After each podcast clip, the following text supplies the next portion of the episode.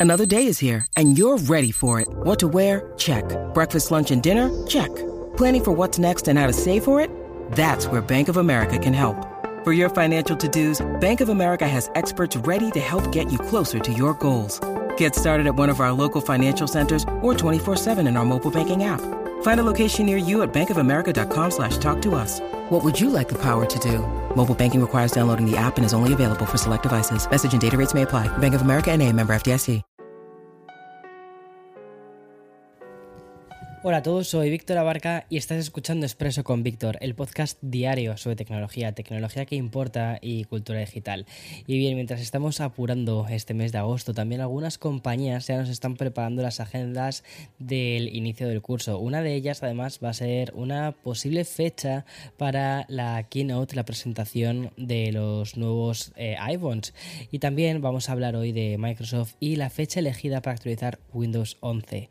También la presentación en sociedad del futuro procesador de AMD, los auriculares revolucionarios de Adidas y también, la, y también hay que celebrar la llegada de los BitFit Pro de Kim Kardashian. Esta colaboración que no sabíamos que necesitábamos hasta que la hemos visto y hemos dicho, por favor, pónganos tres.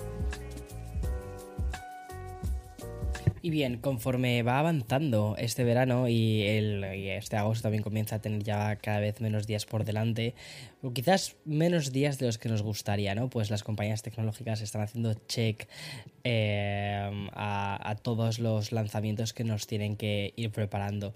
Y es que la intensidad de septiembre está ya ahí y empresas como Microsoft ya están deslizando cuáles serán sus siguientes pasos. Hoy, por ejemplo, gracias a una publicación que ha hecho The Verge, hemos podido conocer que la gente de Redmond planean lanzar una actualización de Windows 11 el próximo 20 de septiembre. Es decir, poco más de un mes. Y según esta información publicada, Microsoft lanzará la versión 22H2 a través de Windows Update e incluiría las siguientes mejoras y novedades. Por ejemplo, va a haber carpetas de aplicaciones dentro del menú de inicio, también la posibilidad de arrastrar y soltar en la barra de tareas y hasta nuevos gestos táctiles y animaciones.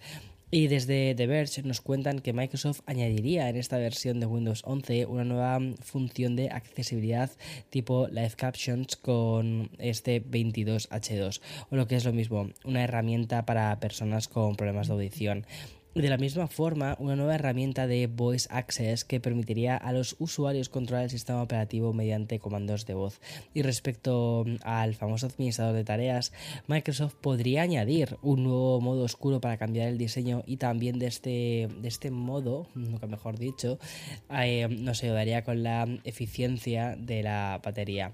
Y otro de los clásicos es el explorador de archivos, pero según cuentan desde The Verge, los cambios están básicamente eh, o sea, los cambios gordos de Windows 11 llegarían más adelante. Y como guinda final de la información, habrá que Microsoft planea celebrar el décimo aniversario de Surface con el lanzamiento de nuevos dispositivos. Qué ganas de nuevos dispositivos, por favor. Obviamente estos llegarían en otoño y seguramente durante el tan esperado Techtober.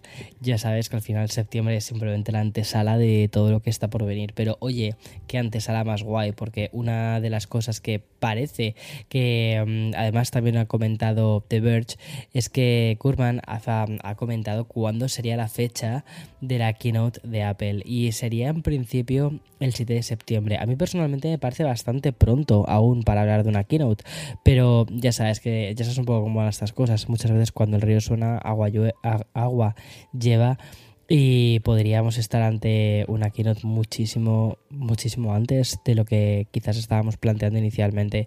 En esta keynote se presentarían en principio los nuevos iPhones, también quizás el nuevo Apple Watch y quizás haya alguna sorpresa más. También recuerda que durante todo este año te he estado comentando que mm, la, última, el último trimestre de ah, el 2022 iba a ser un trimestre muy movidito para Apple. Entonces, bueno, vamos a ver, vamos a ver qué termina sucediendo, pero tiene todo muy buena pinta. Y aunque empresas como Microsoft están fijando sus eventos otoñales en septiembre y también octubre, hay otras compañías que no pueden esperar, como por ejemplo es el caso de AMD. Y es que el fabricante ha fijado el 29 de agosto como día para presentar su nuevo procesador de escritorio. Y es, recuerda, el esperadísimo Ryzen 7000, que va a tener un evento bastante grande y va a servir para descubrirnos cómo va a ser su nueva arquitectura, que es la Zen 4 y la plataforma AM5 compatible. Y es que según AMD aún no han oficializado nada, ¿vale? Es verdad que hemos podido ver el mes de julio algunos chips como por ejemplo el Ryzen 5 y variantes de la versión 7 y también hasta dos versiones diferentes de la versión Ryzen 9. Pero como ya sucedió con los lanzamientos previos, AMD se va a enfocar ahora en las CPUs más orientadas a gamers. Y por eh, tercera semana y además consecutiva tenemos que dar la bienvenida a nuevos auriculares. Tengo la sensación de que hay una especie de boom relacionado con este dispositivo y hasta compañías como Adidas se están sumando a la fiesta. Y es que la marca deportiva nos presenta hoy los nuevos Adidas. Voy a leer del código porque me parece un poco locura, ¿vale? Pero son los RPT02 Sol y es un dispositivo que funciona, como te puedes imaginar por cómo termina el, nombre, eh, funciona con energía solar y gracias a la colaboración que han hecho con Down Industries, pues Adidas ha diseñado unos auriculares inalámbricos que no solo pueden recargarse con luz natural, sino que también funcionan o pueden recargarse con luz artificial. Y este nuevo modelo de Adidas se parece mucho a la generación anterior en cuanto a diseño, esa mezcla que tienen de, de plástico, que por cierto es reciclado, y también de nylon. Pero la primera diferencia la encontramos en la duración de las baterías, pasando de 40 a 80 horas. Y la banda de estos auriculares está fabricada con un material de celda de luz perfilado por la empresa además solar que se llama Exeger. Y este material flexible recibe el nombre de Power Foxiel y es el que le da realmente la capacidad al dispositivo para que se vaya cargando, ¿vale? Incluso con las lámparas de tu casa. Y respecto al resto de estas características de los RTP02 Sol, bueno, pues tienen una clasificación IPX4, es decir, ¿vale? O sea, va a poder resistir eh, el sudor de, tus entrenamientos. Y los auriculares traídas también incluyen un puerto USB-C, controladores para pasar las canciones y ajustar el volumen. Y van a salir a la venta el próximo 23 de agosto por un precio de 229 dólares.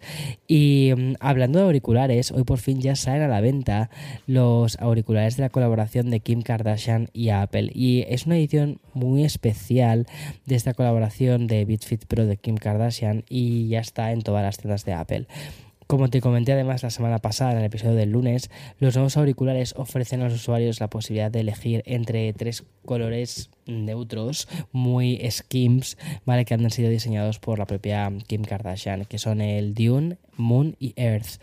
Y su precio de salida son los 199 dólares. Y antes de continuar, voy a hacer una pequeña pausa, ¿vale? Para el sponsor y continúo con más. Bueno, ya de forma muy breve, ¿vale? Volviendo después de esta pequeña pausa, te quiero anunciar los planes que tiene Dell para este otoño, porque a través de su marca Alienware, que es la compañía eh, principalmente orientada a la, a la, gente pues más gamer, pues van a lanzar dos nuevos paneles. O sea, hay dos paneles que reciben los nombres de, bueno, te voy a leer así un poco el código, pero mm, por, por, ponerme, por ponerme en esta situación complicada, pero es el AW2723 F y el otro sería el 2523HF. Bueno, pues tras este naming que parece más bien sacado casi una especie de, código de barras, es que me parece muy curioso, ¿no? La verdad, los... los eh, bueno, parece un código de barras o la contraseña de un wifi, ¿vale? Pues bueno, se esconden dos paneles para aquellos jugadores que crean contenido de forma paralela. En primer lugar, ¿vale? En primer lugar, el modelo, el primero que te he contado, el de F, cuenta con 27 pulgadas y la posibilidad de cambiar a sRGB. Y respecto a las conexiones, Alienware ha añadido el DisplayPort 1.4, un HDMI 2.0, múltiples entradas USB 3.2 eh, generación 1 y un conector para auriculares y una salida de audio. Pero quizás lo más novedoso es el diseño, ya que sobresale un colgador de auriculares retráctil. Además, el soporte ofrece un ajuste de giro, también pivote e inclinación y por supuesto también puedes ajustar la altura. Y respecto al modelo HF, hablamos de un monitor un poquitín más pequeño de 25 pulgadas con una resolución Full HD y una frecuencia de actualización de 360 Hz. Y como ocurre con el modelo anterior, bueno, pues el dispositivo cuenta con el mismo colgador retráctil para guardar los auriculares. Y este último monitor saldrá un poquito antes a la venta, lo va a hacer el 7 de septiembre por un precio de 450 dólares y el modelo grande, el de F, ¿vale? Pues se lanza el 6 de octubre por 650 dólares. Y ya para acabar este expreso de hoy, ¿vale? Eh, hay que hacerlo con las pruebas que Spotify está realizando en Vietnam.